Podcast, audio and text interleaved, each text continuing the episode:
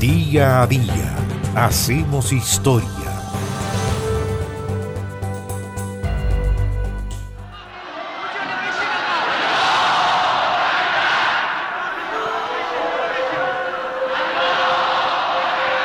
El 1 de febrero del año 1979, millones de iraníes salieron a las calles para celebrar la llegada a Teherán, procedente del exilio, del ayatolá Ruhollah Khomeini. Fue un hecho histórico que consagró realmente el fin de la dinastía de los Pahlavi y el nacimiento de una teocracia que terminó convirtiéndose en la República Islámica de Irán. Irán, hay que decirlo, era gobernado desde el año 1941 por el Shah Reza Pahlavi, que había sucedido a su padre. Era una dictadura, una dictadura corrupta, que fue generando un importante descontento social que rápidamente fue canalizado por quienes? Por los religiosos musulmanes. ¿Quién fue el ayatollah Ruhollah Khomeini? Había nacido el 24 de septiembre de 1902 en la ciudad de Yomein como Ruhollah Hendi. Más tarde tomó el nombre de su ciudad.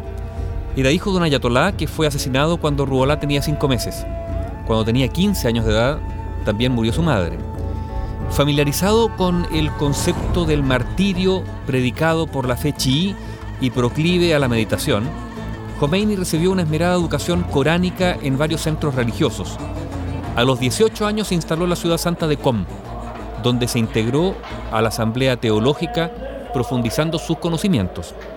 El año 1929 se casó con la hija de un ayatolá y asumió la dirección de la Asamblea de Qom, donde se le consideró un ejemplo de ascetismo castidad y fe en Dios.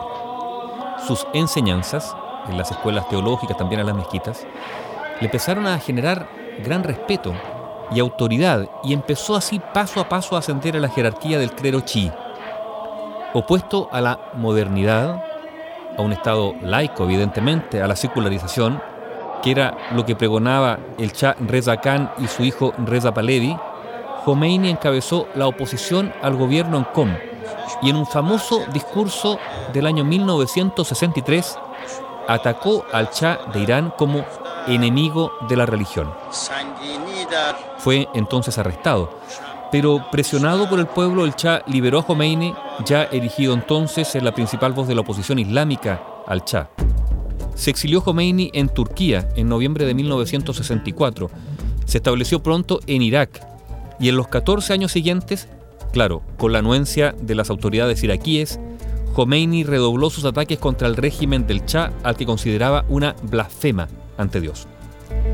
A los ojos de los fieles, fue tomando cuerpo la visión de un Khomeini mesiánico, lo era, redentor del mundo islámico e incluso más, el imán que los chiíes estaban esperando, una suerte de Mesías.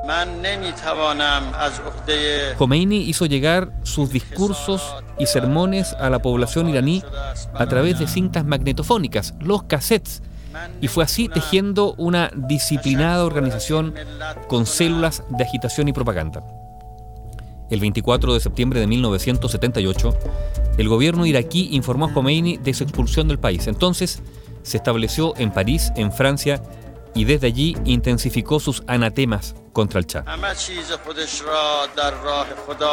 El 13 de enero de 1979, Khomeini constituyó incluso un Consejo de la Revolución Islámica.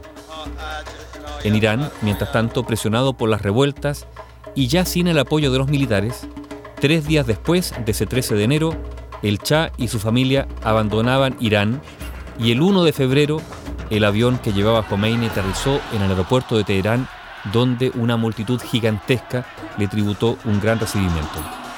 El día 5 de febrero, Khomeini designó a un primer ministro provisional y el día 11, que se conmemora como el aniversario de la Revolución Islámica, quedó como poder ejecutivo indiscutible al disolverse el gabinete y desistir el ejército de oponerse al virtual triunfo de la revolución. El 1 de abril de 1979, Khomeini proclamó la República Islámica y el 3 de agosto se celebraron elecciones para una asamblea constituyente en las que el Partido de la Revolución Islámica se hizo con la casi totalidad de los escaños. Fue el paso decisivo para consolidar la República Islámica de Irán. Khomeini falleció en Teherán el 3 de junio de 1989 debido a un paro cardíaco, pero fue el 1 de febrero de 1979 cuando regresó a Teherán para guiar la revolución islámica en medio de las aclamaciones de una multitud que lo esperaba. Bio Bio, la radio con memoria.